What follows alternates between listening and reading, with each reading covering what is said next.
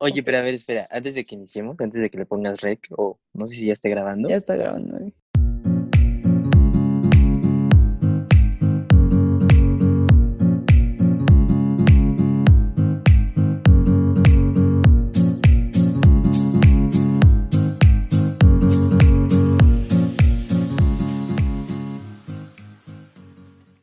Hola, ¿qué tal? Bienvenidos a este nuevo episodio. Estoy con un amigo de ya hace muchos años y llegué a trabajar con él en bastantes eventos y él tuvo una experiencia en Brasil y aquí está para compartirnos qué es lo que vivió en todo ese show de carnaval brasileño. Muchas gracias, Rulo, por Mm. estar con nosotros. Gracias a ti por la invitación a este espacio con tanta audiencia. Ah. Eso lo voy a cortar, chinga tu madre. No lo cortes, güey, está chido. Ah, bueno, bueno, bueno. Eh, no, pues soy Rubén Herrada. De profesión soy, bueno, de, de título, soy diseñador gráfico, pero pues básicamente me dedico a la fotografía y a la producción de video. También hago cosas gráficas, pero pues en sí es lo que más tengo experiencia profesional. Está padre porque trabajamos en varios proyectos y también le sabes Sí. al dron, O sea, si me dan un dron, sí lo, sí lo, sí lo levanto. Pero si llega el pues, aire, adiós. No hay que dedicarnos a eso, ese no es el tema. Oye, ¿cómo, cómo encontraste la oportunidad de irte a, a Brasil? ¿Fue como un trabajo temporal o fue como voluntariado? Fue más bien un voluntariado, sin tanto detalle. Fue hace como justo un año que, que andaba ahí una situación emocional dura y platicando con una amiga, te- me dijo, no, güey, pues es que aquí dan voluntariado. Entonces, pues metí mi solicitud, todo el pedo. Es una página que se llama ISEC. Pues se pusieron en contacto conmigo. Toda la parte con ellos fluyó súper rápida. O sea, no hubo como mucho pedo. Oye, pero ¿cómo se llama Eh, la, la, la organización o la agencia? Haz de cuenta que ellos tienen como varias ONGs en varias partes del mundo. En un buen, güey, en un buen, un buen partes. O sea, para las personas que quieran o estén interesados en eso y puedan contactarlos. La idea original era irme como súper lejos, súper, súper lejos, y lo más pronto que se pudiera, ¿no? Pero pues depende del país, son como ciertas reglas, ciertas cosas que te dan. También depende mucho eh, a qué vayas, porque hay como varias modalidades. Sí sería cuestión de que la persona que esté interesada vea qué es lo que hay, porque sí depende mucho, ¿no? Y depende mucho en qué área estés. Eh, a mí me dijeron, güey, pues creo que la mejor opción para ti, pues es Brasil. Y había unas cosas de que tenían que ver, pues, con este pedo, ¿no? Lo que me dedico. Para mí eso era súper importante, porque o sea, sí estaba mal emocionalmente, pero yo, trabajaba en una agencia. Yo sabía que para irme, pues tenía que renunciar, güey, porque pues ni modo que me aguantaran dos meses, ¿no? O sea, o tres o lo que fuera. Entonces, era importante que si me iba, fuera a hacer algo relacionado con lo que hago, güey, no solamente ir a, pues, a la fiesta. Eso para Claro. mí, porque pues depende mucho de cada persona. Y ya, güey, por ahí de junio, yo ya sabía que en febrero me iba a ir a Brasil. Pues fueron bastantes meses de espera, ¿no? Sí, fueron que un poquito más de seis meses, ¿no? Como ocho meses, güey, imagínate.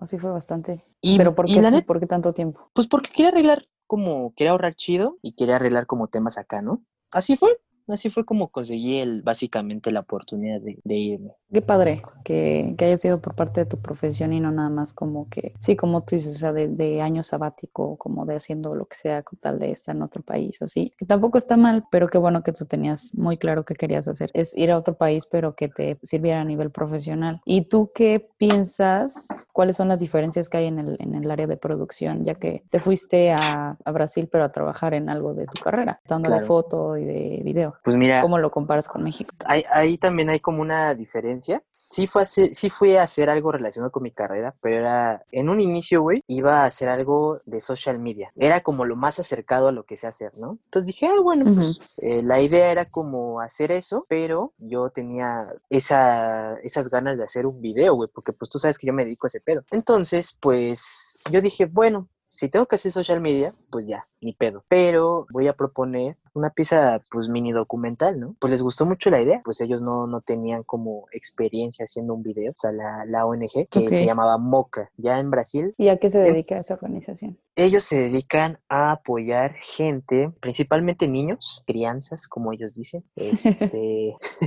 pero también ayudan mucho a sus familias, o sea, las familias también le pueden entrar como tienen cursos, o sea, es grande, la verdad es que me sorprendió muchísimo porque son como 28 centros y hay algunos otros que son para puras crianzas, otros que son para la familia completa. En fin, es como para la banda vulnerable de Sao Paulo. Y entonces, pues, eh, en la primera junta que tuve con ellos, a mí me acomodaron en un centro que se dedica a... Eh, son como cursos, güey. Son como cursos para adolescentes y adultos. Entonces, esos cursos, pues, está, está chistoso porque hay de todo, así literal. O sea, había un curso de fotografía y había un curso como de finanzas. Les enseñan a hacer varias cosas. Entonces, a mí me metieron ahí me, y la, eh, mi jefe nos llevamos súper bien. No nos entendíamos ni madres. Ah, Oye, sí, con el idioma, o sea, bueno, yo no entiendo nada de portugués, tengo muchas amigas de allá y no, más no les entiendo, pero ellos sí entienden el español. Fíjate que está cagado, que siento que hay cierto prejuicio de nosotros los mexicanos. Siento que es como, no quiero aprender portugués porque es súper parecido al español. Y tienen algo de razón, pero ya cuando estás allá, güey. No, güey, súper No mames, el primer día que llegué,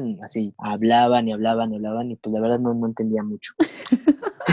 Entonces, pues conforme fui avanzando, yo les decía que si podían hablar despacio, ¿no? Y ya hablando despacio, pues sí les entiendes más. Y ya ¿Cuánto si tiempo estuviste? estuve como dos meses y medio. Pues sí, lo aprendiste rápido. Más o menos. Hay algo que ellos llaman portuñol. Entonces, pues más que portugués, pues siento que era portuñol.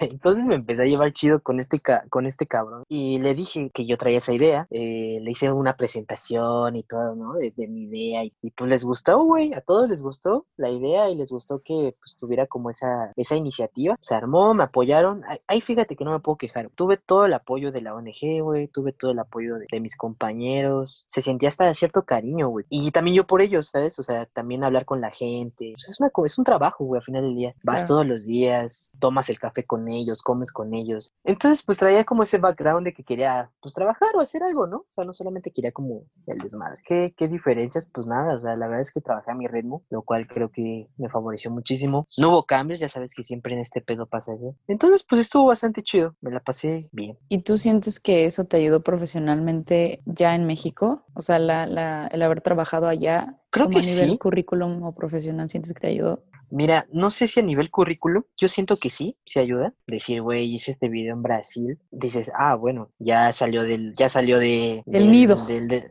nido, ¿no? Ya hizo otras cosas en otro país, creo que está chido, ¿sabes? Sí. Creo que eso siempre suma. No sé si me ayude, pero de que suma, suma. O sea, no creo que reste, a eso me refiero. Eh, ¿Sabes que, que el tiempo de agencia estás en chingo. Y todo el tiempo estás haciendo cosas o todo el tiempo entran nuevos proyectos y tienes que estar concentrado en eso. Y no siempre tienes la oportunidad de hacer un proyecto por tu cuenta y un proyecto que tú propongas y que te guste. Entonces creo que fue también un poco experimentar porque pues ya llevaba proyectos a lo mejor en mi trabajo, pero no, no de esta manera. Y aparte tienes libertad creativa, ¿no? O sea, no, no mames. O sea, siento que me saqué la lotería en ese sentido. Y tú lo sabes, ¿no? Los clientes son bien mamones, güey, o sea, lo sabes. Entonces, creo que en ese sentido, pues fue muy buena la experiencia y, pues sí, la neta sí la repetiría. Y en ese sentido, o sea, ¿solo puedes estar con ellos una vez o puedes, tienes la oportunidad de volver a hacer voluntariado como con la misma agencia? O en caso de que eh a lo mejor ellos te propusieran ya trabajar ahí, ¿se podría? Todo sí, todo lo que mencionaste sí. La única condición es que no cumpla, o sea, que seas menor de 30 años. Entonces, yo puedo como decir, el siguiente febrero me voy a volver a ir y quiero volver a agarrar el mismo proyecto con la misma ONG. Ah, pues va chido. Haces como tu papeleo, todo lo que tienes que hacer, que te aprueben y pues otra vez. Trabajar con la ONG directo, yo creo que sí, pero es un poco más complicado porque pues no es tu país, ¿no? Entonces, pues tienes que conseguir otras cosas, a lo mejor no, la paga no te permite quedarte como tal, ¿no, güey? O sea, porque pon tú que ganes un sueldo, no sé, güey, no sé cuánto ganaba, pero un equivalente a 10 mil pesos, es un ejemplo. ¿Quién sabe si me alcance para rentar algo, güey, para comer todos los días? O sea, creo que más bien es como el deal que tengas con ellos y pues ver que te convenga, ¿no? A lo mejor a les gustó mi trabajo y a lo mejor dicen, ah, pues mira, es un buen elemento, tenemos una vacante, pues jala. Yo no hablo bien portugués. pero sí te irías a vivir allá. O sea, ¿sí te gustó la cultura? Sí, güey. Hace poco eh, me contactaron como para que diera, pues para que relatara mi experiencia, ¿no? Y una de las cosas que yo les decía como a los chicos que se iban a ir a, otros países es que fueran con, con cero expectativas. Y creo que eso es muy importante cuando te vas a otro país, porque antes, de, antes del viaje, antes de la experiencia, o sea, honestamente no me llamaba tanto la atención Brasil. Se dio la, se dio la oportunidad y se dio la experiencia y la tomé y me fui y estuvo súper chido, güey. Y a lo mejor, güey, puede pasar al revés, como de, no mames, eh, me quiero ir a, no sé, Francia, ¿no? Un ejemplo. Y entonces vas con un buen de expectativas un buen de ganas y, güey, no mames, te la pasas de la verga, ¿no? puede ser, güey, o sea, puede ser, puede, puede ser. A lo mejor las personas que escuchan pues esa sería mi recomendación, que vayan con cero expectativas. Si, te, si tienes la oportunidad, güey, y no es a lo mejor el, el, país que más te encantó, o es el país que te encanta, cualquiera de las dos, güey, ve con cero expectativas. Ese, eso creo que es muy, muy importante y lo aprendí ya en la reflexión cuando regresé a México. O sea, estabas como, bien clavado, con ganas de quedarte más allá, más tiempo. Sí, sí, sí. Y créeme sí me hubiera quedado más tiempo, pero me ganó pues el coronavirus. Y sí, ¿qué pasó ahí? Porque ya te tenías que regresar, pero te agarró la cuarentena, ¿no? Sí, cañón, güey. Esta parte está cagada porque, bueno, tú te estás en el gabacho. tu vida de alguna manera está en México y la mayoría de las personas que tienes agregadas, pues son mexas, güey. Entonces tu inicio y en Instagram, en todas partes estás lleno de tu cultura, güey. Pero ¿qué pasaba? Que yo, yo siento que vivía con una venda en Brasil, güey, en ese sentido. Porque yo no sabía qué tanto estaba avanzando la cosa, porque pues no veía las noticias, güey. Y mis amigos, pues obviamente comentaban de, de cómo está la situación aquí en México, pero nada de allá, güey. Y los brasileños en ese momento hablábamos de otras cosas, güey, pero no hablábamos como del virus. O sea, ellos me preguntaban cosas de aquí de México y yo de allá. Y como que nunca se iba la conversación hacia allá. Entonces para mí fue un putazo como de repente que me dijera la ONG, güey, hoy es tu último día porque vamos a cerrar por el virus. Y entonces ahí fue donde me cayó el 20 de que, de que estaba, estaba poniendo... ¿El virus? Sí, por el coro.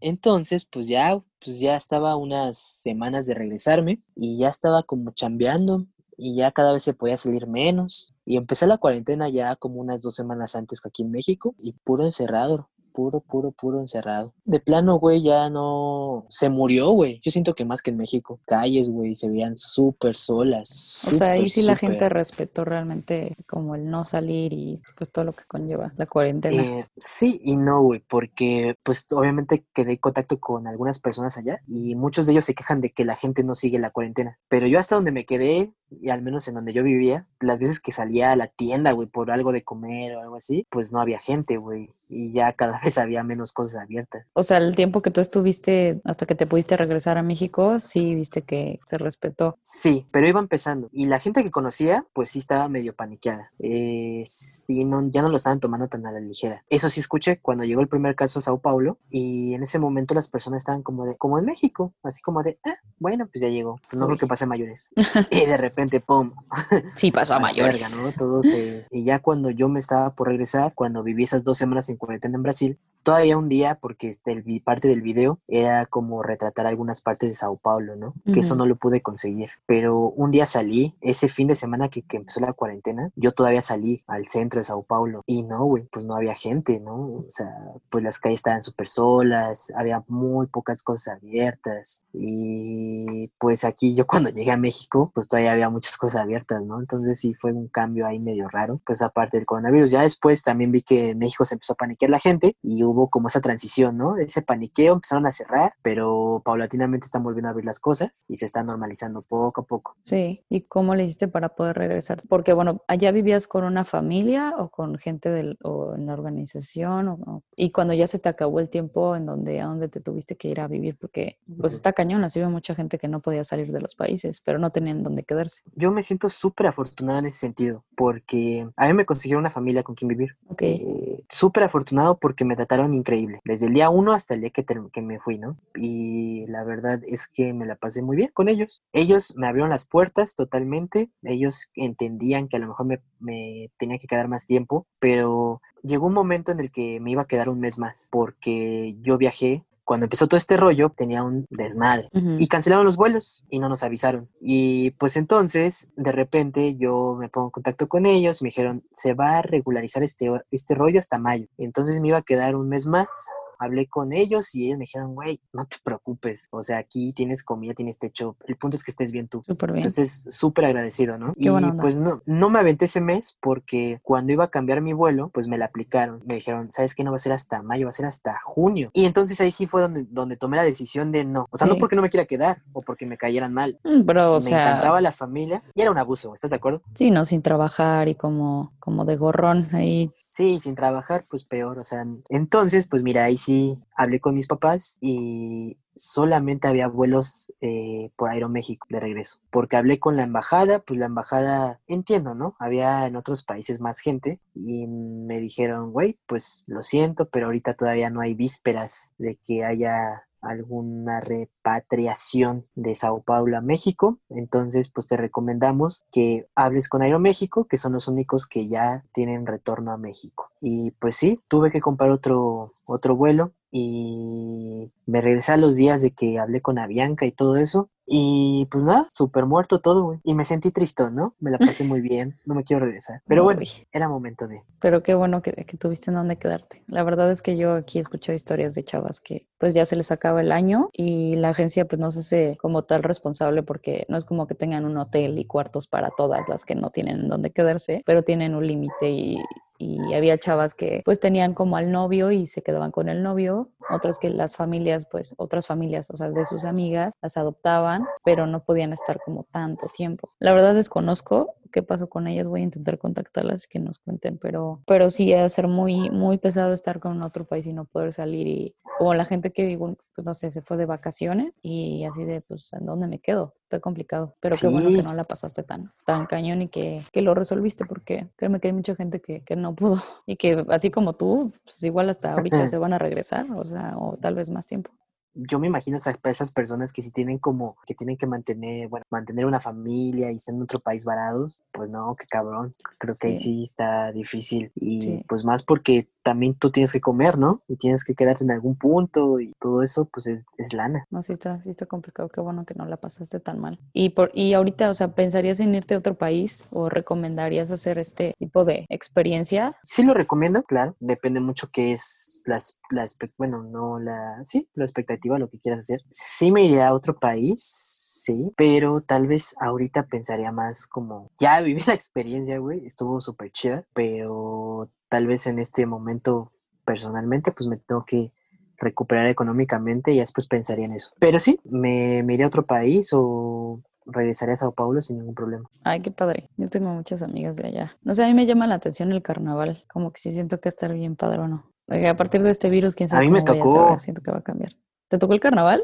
Sí, güey, sí me tocó. Ay, qué padre. La verdad, a mí me gusta hablar de esto con, con, gente porque sí te abre la, como el panorama o como la mente, no sé. O sea, sí te vuelves una persona distinta que ya que estás en otro país. Y tú estuviste poco tiempo, pero sí te, te transforma la verdad. Si no es que gente que se va de voluntario a Tailandia por un mes, no manches, regresan súper diferentes. Es porque creces en muchos sentidos de, tu vida. Y eso es padre. Claro, sí, opino lo, lo mismo. Siento que a cualquier parte que vayas, hasta dentro de México, ¿eh? O sea, viajar, cualquier lugar que vayas a viajar, regresas diferente. Porque aunque sea por trabajo, aunque sea por vacaciones, lo que quieras, conocer, ver otras cosas, salir de lo que haces diario, de estar, soy de la Ciudad de México, ¿no? De, ese desmadre diario, caos diario. Pues la neta, siento que salir es una ganancia, ¿no? Y pues los que tienen la oportunidad de irse a otro país, de vacaciones o lo que sea, pues está súper chido, güey. Comparo con Colombia, ¿no? Que, que también tuve la oportunidad de,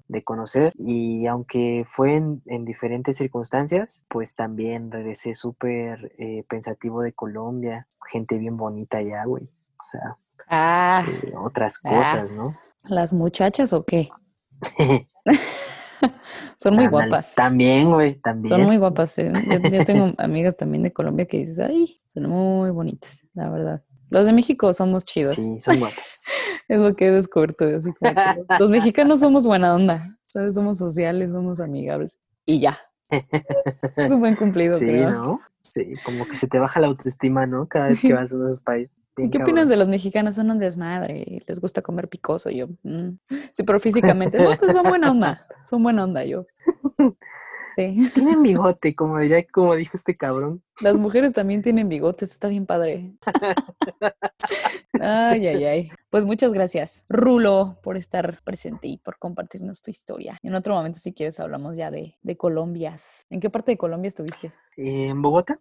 Estuve en ah. Bogotá unos días ahí, en Bogotá. Sí, estuvo tranquilo, parcera. Y mm. pues claro, no, gracias a ti por la invitación siento que hablé un chingo y... No pasa nada, es mejor que sobre que Que sobre material. Muchas Y gracias. nada. Y me compartes A el, ti. el link de la organización. Oye, no, no, dime, dime tres palabras que aprendiste en brasileño. No, cinco, cinco palabras. Cinco para, ah, pues Sí. varias. Ah, Ay, te- pues échale. Eh, ah, bueno, nada, es una aclaración. No solamente se pueden ir a Brasil, o sea, se pueden ir de literal a cualquier parte del mundo, ¿eh? O sea, hay a un buen de partes del mundo. Por, de, obviamente ya depende mucho qué quieras hacer o los papeles que tengas, porque si te quieres ir a Estados Unidos, pues necesitas visa y otras cosas, ¿no? Claro. No, Pero bueno, aquí te- tarda un rollo. más. Pero igual hay a Europa, hay en África, hay en, en Asia, o sea, en todo el mundo, güey. Entonces está súper chido. Brasil fue la experiencia que yo, que yo agarré, pero neta está en todo el mundo. Ay, Hasta qué que en. México mismo puedes viajar y, y generar experiencia. Y palabras que aprendí, pues hoy, que es hola, obrigado, que es gracias, eh, crianza, la que son niños. No, más difícil esto también. Cre-. Sí, ¿Cómo se dice hola y adiós? Pues acá una frase. Hubo una que me llamó mucho la atención, no sé qué significa, pero era una estación del, del tren que se llama Tamando ATI. ¿Qué más? Pues, no sé, me agarraste en curva, güey. Tengo que desempolvar el Ah, portugués. A ver, a ver, ¿eh? ¿qué tal si sí, sí o no? Nos tienes que comprobar que sí estuviste allá. No manches.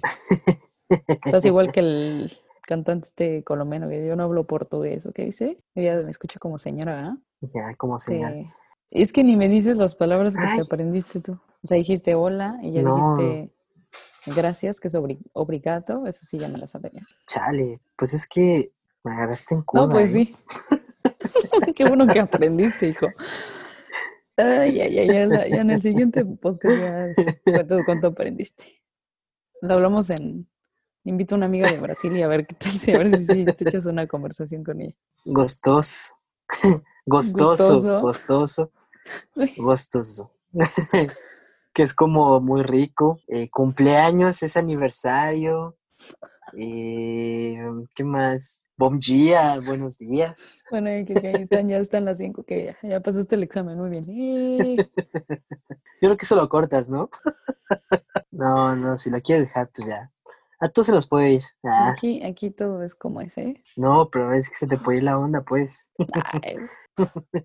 Pues muchas gracias por tu tiempo y por compartirnos. No, pues a ti. Te agradezco por escucharme.